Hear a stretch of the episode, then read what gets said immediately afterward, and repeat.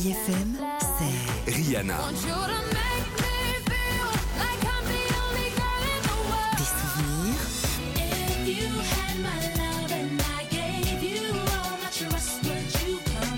Et la musique qui vous fait du bien.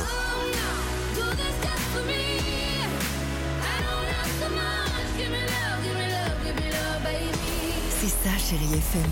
Feel good music.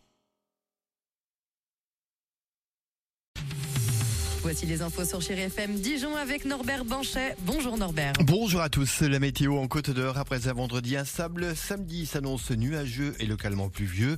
Au retour du soleil, c'est pour dimanche. Les températures les plus élevées ce week-end évolueront en pleine de Saône entre 19 et 24 degrés. C'était la météo sur Chérie FM avec Bien-être et Vie, service de maintien à domicile et livraison de repas. Un point route avec les premiers départs en vacances. La Bourgogne est classée en orange ce vendredi, notamment sur la 6, la 31 et la 39. Demain sera vert selon Bison Futé, malgré une circulation soutenue sur la 6 et la 39 en Bourgogne-Franche-Comté, essentiellement sur euh, cette période 9h-15h.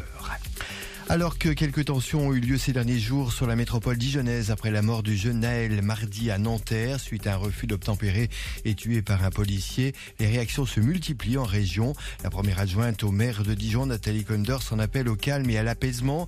Même réaction pour le président du conseil départemental de la Côte d'Or, François Sauvadet, qui ajoute que rien ne se règle dans la violence. La violence qui encore sévi cette nuit pour la troisième fois consécutive.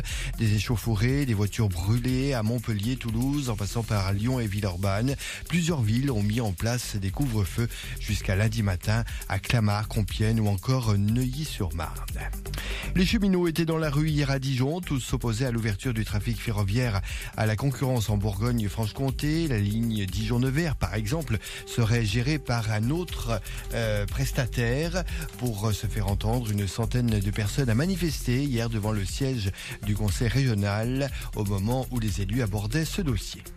Le Tour de France cycliste s'élancera ce samedi de Bilbao au Pays Basque et sera euh, de passage dans le Jura le 21 juillet pour une étape entre Moiran, Montagne et Poligny.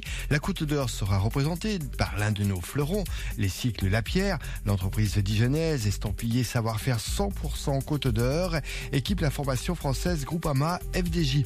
Dorian Tabot, le responsable de la marque, nous explique l'intérêt d'être au cœur de cette épreuve sportive. C'est le 22e Tour de France qu'on fait et euh, c'est à chaque fois comme c'était le premier dans le sens où, euh, où on veut montrer notre savoir-faire. Donc quand on parle performance, c'est intéressant pour nous en tant que marque d'être présent là-bas. Ça montre aussi bah, qu'une marque française, parce qu'on est un, peu euh, des petits parmi tous les mastodontes qui sont, euh, présents, ça, permet de montrer bah, qu'on peut parler performance, qu'on peut parler victoire également.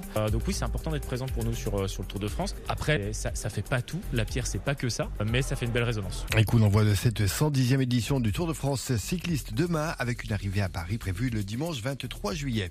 Une idée sortie à Dijon avec l'ouverture exceptionnelle des jardins de la Banque de France pour une promenade pédagogique mêlant l'histoire, la biodiversité et l'éducation financière. C'est demain de 10 à 16 heures par la rue des Gaudrans et c'est gratuit.